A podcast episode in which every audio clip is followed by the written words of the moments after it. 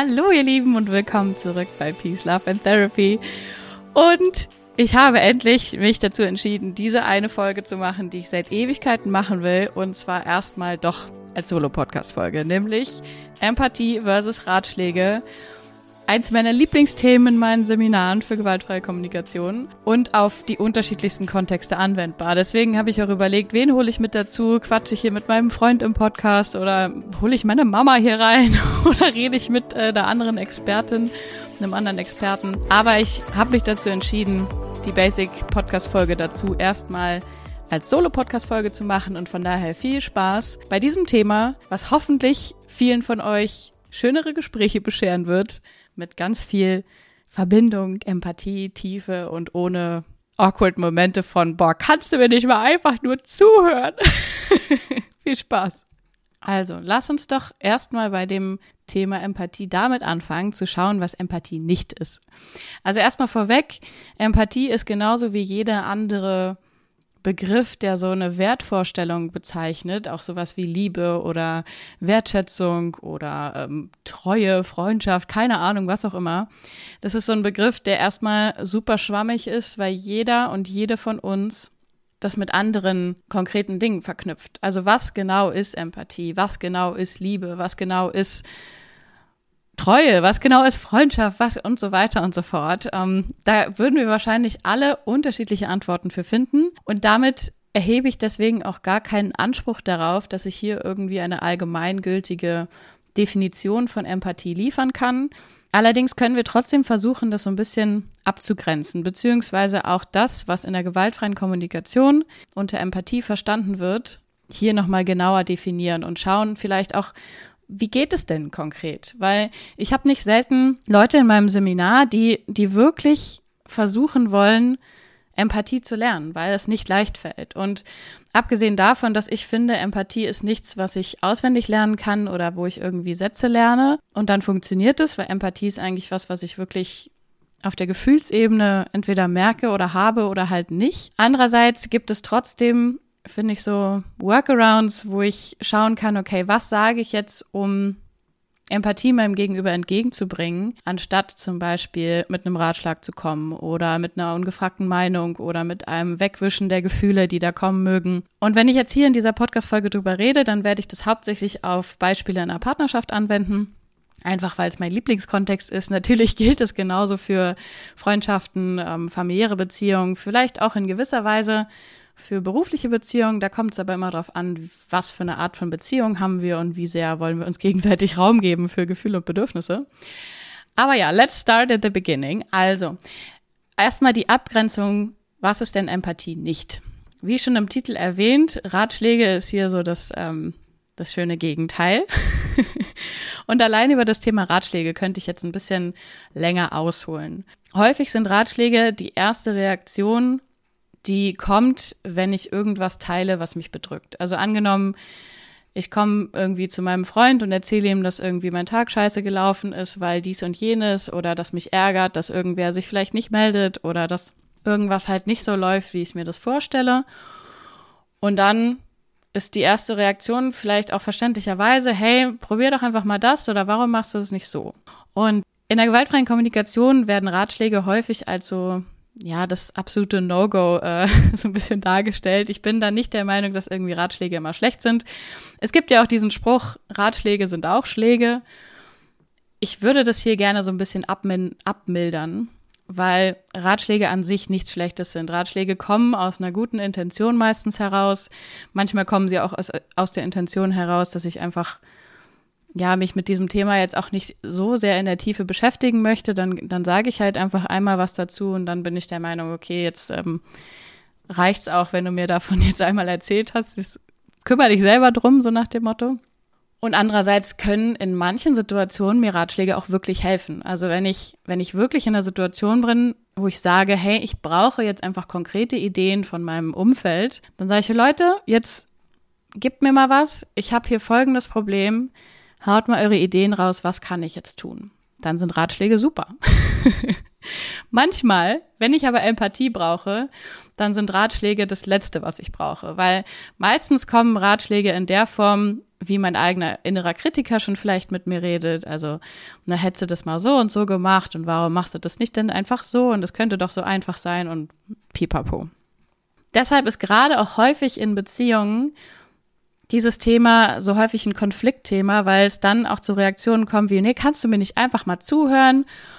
Du immer musst du sofort eine Lösung finden und tatsächlich geht es mir und meinem Freund manchmal so, dass er einfach sich so viel Mühe gibt, sich eine Lösung für mich zu überlegen, ich aber gar keine Lösung hören will. Manchmal will ich einfach nur mir ein bisschen Ballast von der Seele reden und dann würde ich am liebsten nicht nur einen Stein oder eine Wand als Gegenüber haben, sondern jemanden, der mir so ein bisschen vielleicht auch meine Gefühle spiegelt, mir vielleicht ein paar gute Fragen stellt, dass ich da noch selber mehr in Kontakt komme mit dem, was eigentlich in mir vorgeht. Und da kommen wir jetzt langsam schon ein bisschen zu dem, was Empathie meiner Meinung nach ausmacht. Empathie ist nämlich nichts, wo ich, wo ich irgendwie was Eigenes großartig dazugebe. Also klar, in der gewaltfreien Kommunikation wird es manchmal auch so gemacht, dass ich empathisch nachfrage und frage, hey, ärgert dich das weil oder ähm, wünschst du dir da irgendwie mehr Wertschätzung oder nervt dich das jetzt, weil du einfach dich da gerne drauf verlassen würdest, dass äh, jemand sich an seine Vereinbarungen hält, pipapo. Das ist natürlich irgendwie eine eigene Vermutung, die ich damit ausspreche, aber es ist jetzt keine eigene Story. Also was ich zum Beispiel auch mit eigener Story meine, das wird in der GfK auch gerne Themenklau genannt, finde ich ein super schönes Wort dafür. Wenn ich zum Beispiel jetzt was erzähle, hey, heute ist mir dies und jenes äh, im Supermarkt passiert und dann als erste Reaktion kommt, ah ja, das ist mir gestern auch passiert und dann folgt die eigene Geschichte. Also quasi dann nehme ich das, was ich da gerade gehört habe, als Aufhänger, um meine eigene Geschichte zu erzählen. Passiert in normalen Gesprächen andauernd und es ist völlig okay und völlig normal, weil wenn ich jetzt zum Beispiel mich mit einer Freundin im Café treffe und wir uns gegenseitig Geschichten aus unserem Leben erzählen, dann fließt das Gespräch einfach so hin und her und jeder hat mal einen Redepart. Und natürlich komme ich dann durch das, was mir vielleicht erzählt wird, wieder auf eigene Geschichten und dann geht es immer so weiter im Ping-Pong hin und her. Aber wenn ich jetzt wirklich in einem Zustand bin, wo ich sage, okay, ich brauche gerade Empathie, dann ist Themenklau ähnlich wie Ratschläge geben halt etwas, was ich ja vielleicht nicht so ganz so gerne höre. Zumindest kommt es auch da wieder drauf an, was ist meine, was ist meine Reaktion. Also manche Menschen tendieren dazu, sich Themenklau einfach ja, sag ich mal, gefallen zu lassen, in Anführungsstrichen. Und dann redet halt immer mein Gegenüber. Und auch wenn es mir eigentlich gerade nicht so gut geht, bin ich dann trotzdem diejenige, die einfach zuhört und ähm, dann wieder den Raum hält. Wenn ich davon aber irgendwie die Schnauze voll habe und einfach auch mal diejenige sein möchte oder derjenige, ähm, dem halt zugehört wird, dann könnte ich sowas sagen wie, hey, ich brauche gerade irgendwie noch ein bisschen Raum, ein bisschen Empathie für das, was ich gerade erzählt habe. Danach höre ich mir gerne deine Geschichte an. Und dann ist wieder hier die Frage, okay, was könnte ich denn, was könnte denn eine Alternative sein? Also wenn weder Ratschläge eine Alternative sind, noch irgendwie die eigene Geschichte dazu zu erzählen und auch sowas wie analysieren und bewerten und irgendwie auseinandernehmen ist nicht die Definition von Empathie. Also wenn ich da jetzt so auch ganz beliebt irgendwie in so Hobbypsychologisieren reinkomme und sage, ah, das machst du bestimmt, weil du damals was Schlechtes erlebt hast und jetzt reproduzierst du das und lalala und tralala. Total wertvolle Theorien vielleicht, die mir auch vielleicht irgendwie total weiterhelfen könnten. Aber in dem Moment, wo ich Empathie brauche, auch nicht das, was ich hören möchte vielleicht. und wie gesagt, manchmal braucht es vielleicht auch einfach Freunde oder ähm, Partner, Partnerinnen, die mir wirklich spiegeln, hey, du verrennst dich gerade da in deinen Mustern. Ähm, und dann kriege ich halt einen, einen knallharten Spiegel vorgesetzt und eine Ansage gemacht. Aber das ist dann halt nicht eine empathische Reaktion, sondern halt einfach eine ehrliche, eine ehrliche Spiegelung vielleicht von der Meinung der anderen Person. Kann total wertvoll sein, würde ich aber wie gesagt auch von Empathie abgrenzen. Auch das kann ich auf eine empathische Art und Weise machen. Also sprich so die Grundhaltung, das, was nonverbal irgendwie rüberkommt, ist natürlich auch immer noch die Frage, hey, mache ich das jetzt in, in einer zugewandten Art und Weise mit Blickkontakt, irgendwie mit einem liebevollen Tonfall oder mache ich das so über die Schultern weg, so ja, pff, also musst du halt selber mal sehen, was du da für eine Scheiße fabrizierst.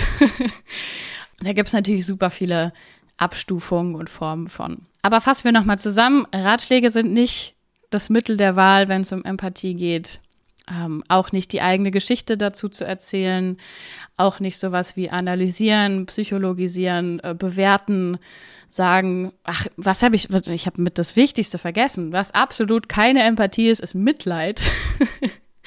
also, oh Gott, ähm, das ist ja schrecklich und oh Gott und nur du Arme oder du Armer, bla bla bla. Absolut nicht das, was Empathie ausmacht. Denn auch da bin ich irgendwie wieder bei mir. Wenn ich jemandem Empathie gebe, dann geht es, wie gesagt, nicht um mich, sondern geht es um mein Gegenüber. Das, was da gerade ausgesprochen wird, braucht Raum. Und in diesen Raum muss ich nicht meine Bewertung mit reinbringen. Muss ich auch nicht bagatellisieren von wegen, ach, hab dich nicht so oder so schlimm ist es doch nicht, anderen geht's viel schlechter, bla bla bla.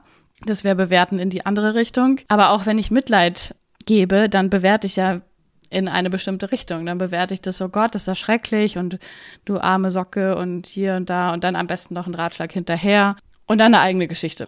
Es ist dann besonders schön.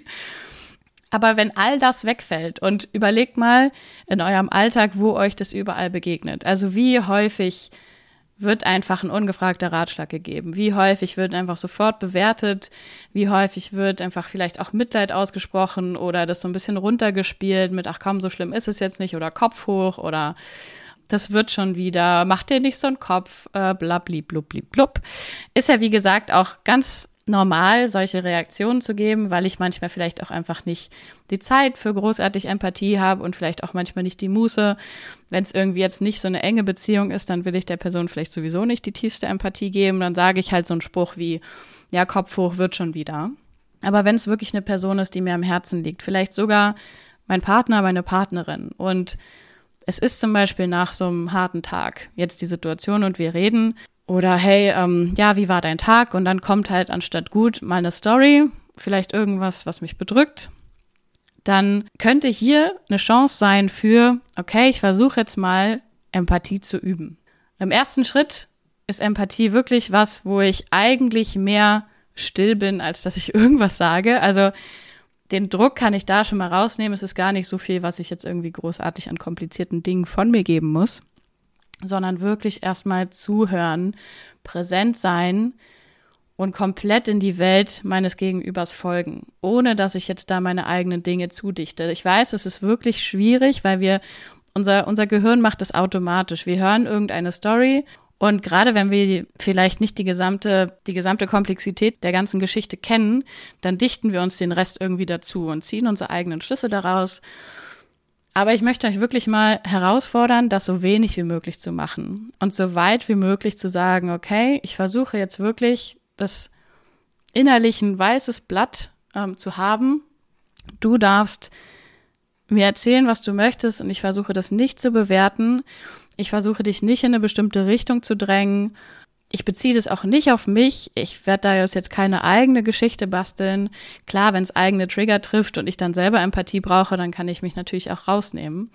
Gar keine Frage. Das ist nochmal eine whole nother story. Da werde ich gleich auch noch drauf eingehen.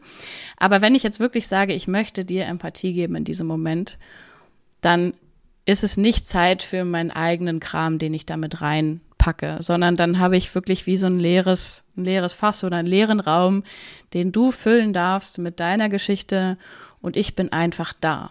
Ich bin einfach präsent.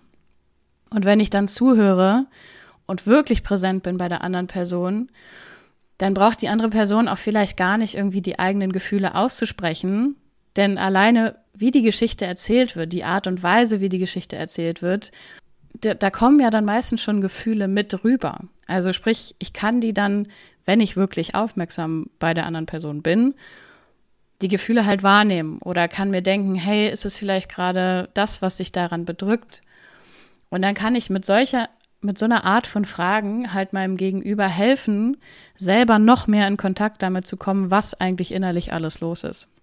Weil sind wir ehrlich, wie oft beschäftigt uns irgendwas und wir haben so ein komisches Gefühl, also zumindest geht das mir häufiger so. Ich habe dann irgendwie ein komisches Gefühl und weiß gar nicht so richtig, woran das liegt. Und dann bin ich irgendwie innerlich so ein bisschen verwirrt und vielleicht durcheinander. Und dann beschäftigt mich alles möglich. Und dann denke ich irgendwie, es liegt an dem Socken, der da auf dem Boden rumliegt. Aber es ist eigentlich gar nicht der Socken, der mich aufregt, sondern es sind hundert andere Dinge und vielleicht auch ein großes Ding, was mich unterbewusst beschäftigt, was ich aber gerade noch nicht so richtig greifen kann. Und wenn da mein Gegenüber, vielleicht im Idealfall sogar mein Partner, es schafft, mir Aufmerksamkeit zu geben dafür und jetzt nicht mit mir in eine Diskussion über diesen Socken auf dem Boden zu verfallen, dann haben wir die Chance, wirklich in ein tiefes Gespräch zu kommen, in dem er mir dann irgendwie Raum gibt dafür, was mich eigentlich beschäftigt, was ich eigentlich gerade fühle, was mich vielleicht frustriert oder wo ich mir vielleicht unterbewusst irgendwie Sorgen mache oder ähm, was ich eigentlich immer schon irgendwie mal aussprechen wollte,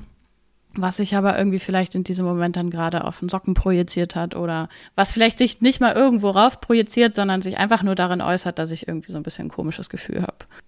Also wenn mein Gegenüber das nicht von alleine kann, was auch in den seltensten Fällen der Fall ist, ich würde es jetzt nicht erwarten, dass mein Gegenüber immer sofort präsent ist und Empathie für mich hat. Manchmal haben Menschen ja auch eigene Themen.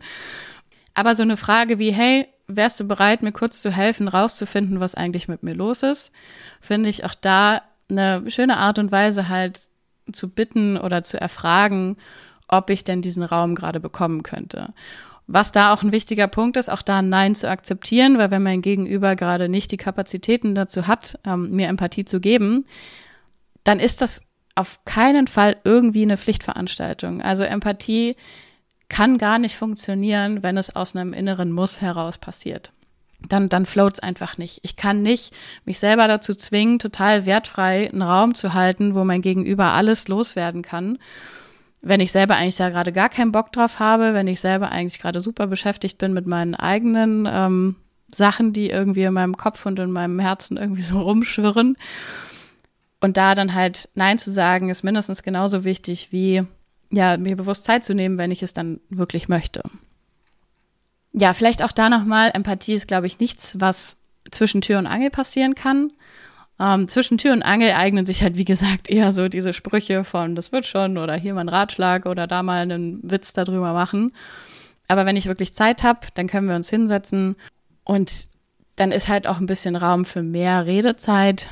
Und dann kann ich auch mal nachfragen, hey, geht es dir jetzt so und so, weil das und das? Oder habe ich es richtig verstanden, dass ähm, dich das und das jetzt aufregt, weil das so und so gelaufen ist? Dass ich halt einfach wirklich versuche, komplett in die in die Welt meines Gegenübers zu folgen.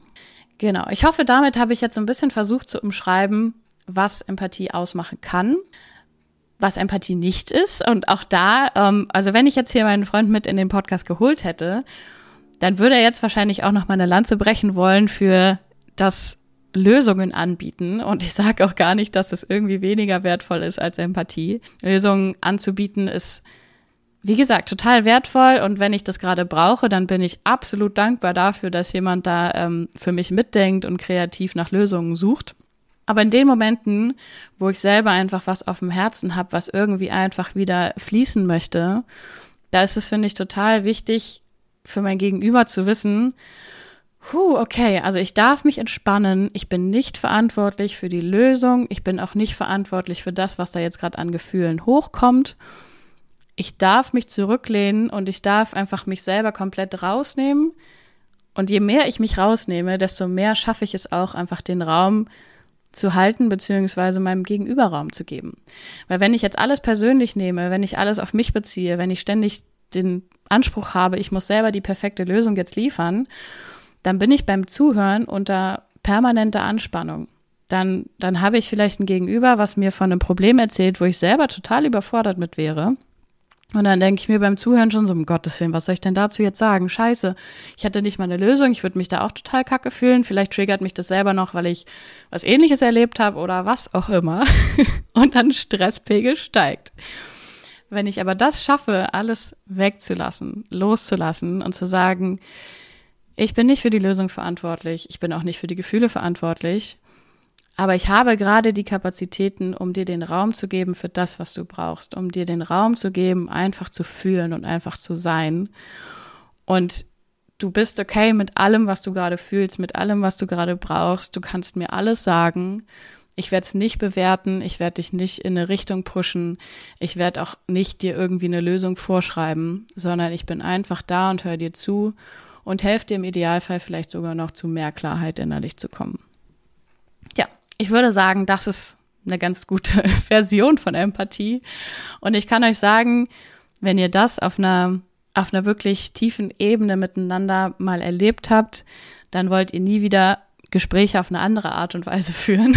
Und dann wollt ihr auch jeden Konflikt irgendwann auf diese Art und Weise klären und nicht mehr mit ähm, einfach Totschweigen oder mit ähm, irgendwelchen ja, halbgaren äh, Kompromissen oder so, weil erst wenn wirklich, natürlich ist Empathie auch jetzt keine Einbahnstraße, wir können das dann eins zu eins auch andersrum dann geben. Zum Beispiel, wenn wir beide irgendwie getriggert sind, dann brauchen wahrscheinlich beide irgendwie den Raum. Dann ist nur die Frage, wer bekommt diesen Raum als erstes? Also wer hat als erstes mehr Kapazitäten frei, um dem Gegenüber Empathie zu geben? Dann bedeutet es aber auch, dass wir danach dann halt switchen. Also andersrum das machen. Im Idealfall, wie gesagt. Und wenn, wenn beide Seiten das können, dann garantiere ich euch, das ist die schönste Art und Weise, Konflikte aufzulösen, Konflikte zu klären und aus Konflikten sogar noch mehr Verbindung und noch mehr Tiefe rauszuziehen und ja, dafür zu sorgen, dass es nach einem Konflikt einfach noch mehr Intimität und noch mehr Liebe gibt als ähm, vor diesem Konflikt ja, nochmal ein bisschen Werbung für Konflikte hier gemacht, wenn wir schaffen, sie so zu klären. Und ähm, ja, nochmal betont, äh, das ist kein, kein Bashing gegen Ratschläge, kein Bashing gegen Themenklau, Themenklau, kein Bashing gegen das Psychologisieren. Alles Dinge, die ich auch mache.